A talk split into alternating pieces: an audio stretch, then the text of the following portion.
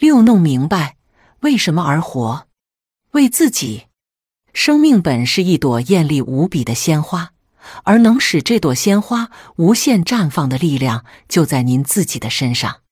生活其实就是万花筒，只有不断的变换自己的位置，才能组合出最美丽的图案。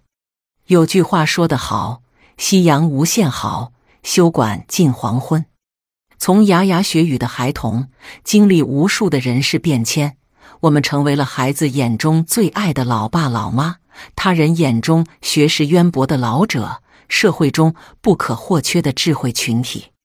在不断增长的年龄中，我们又再次获得了一些从未获得的价值与意义，生命也从此揭开了崭新的一页。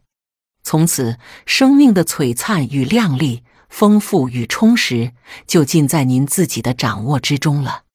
这时候，心态的转变就显得尤为重要。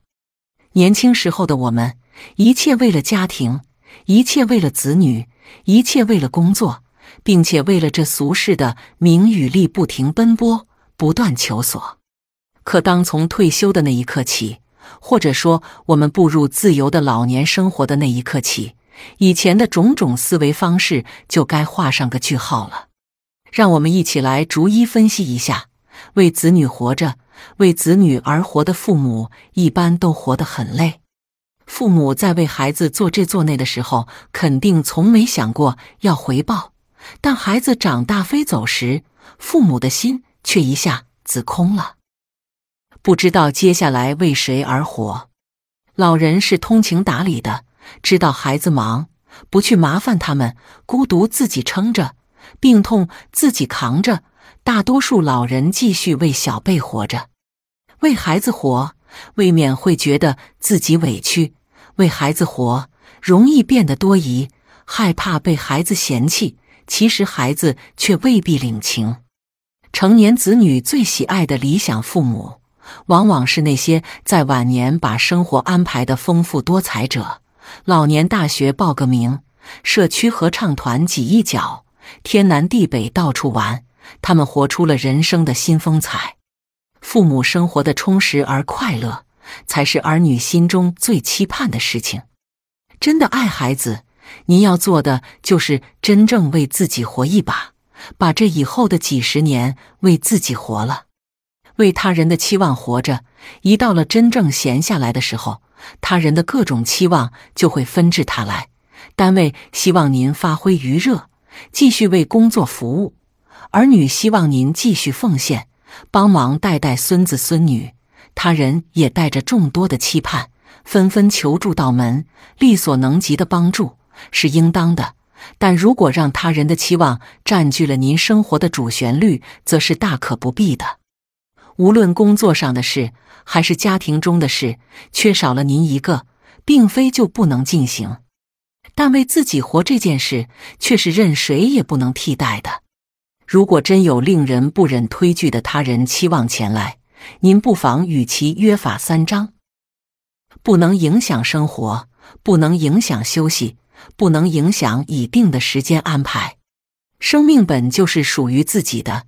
也许前半生我们必为他人期盼所讨饶，但对于后半生，我们却完全可以独自拥有。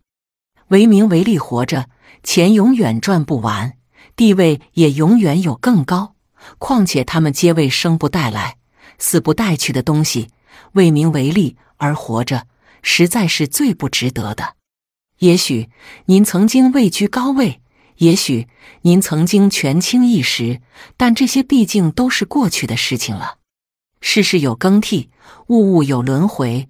从权位上退休下来的您，自然要接受这个千古不变的生活定律，而不要沉沦于失去权位不好活的想法中。过去的风光是您的荣耀与自豪，而今的平淡与宁静，也同样是您的自豪与荣耀。就像一朵花，花香四溢时是美的，落地结子时同样也是美的，只不过是一个生命体的不同阶段罢了。为孩子活，为他人活，为名利活，都不如为自己活。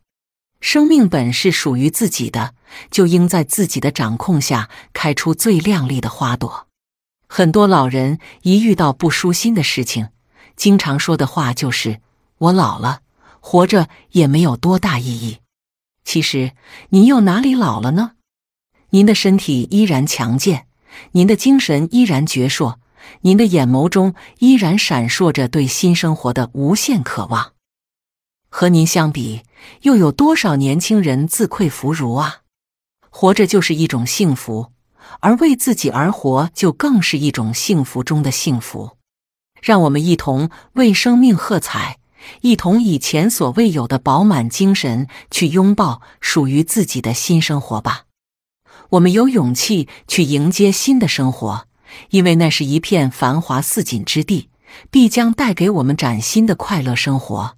我们有能力去开创新的生活，因为丰富的人生体验已然可以让我们坦然面对一切，创造一切，为生命喝彩。有窍门，无儿孙饶惜。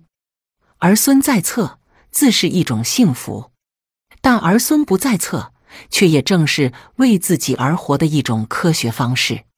想念他们的时候，去看看，或用电话呼唤他们回家。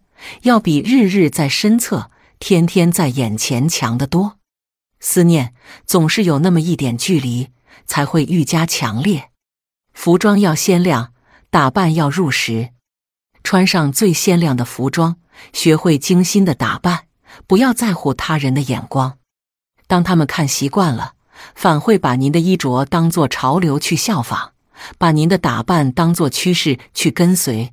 并从内心深处羡慕您的洒脱与优雅。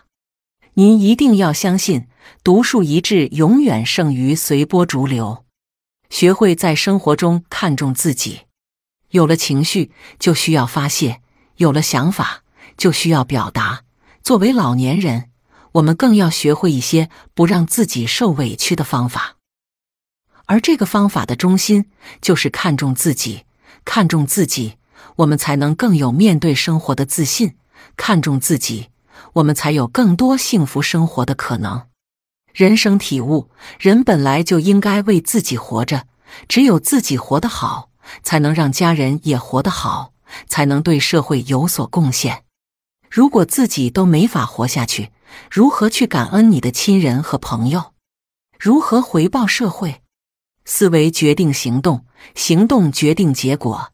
在我们的内心深处，一定要树立这样的信念：为自己而活，为让自己活得更舒适而活，为让自己活出人生的真实况味而活。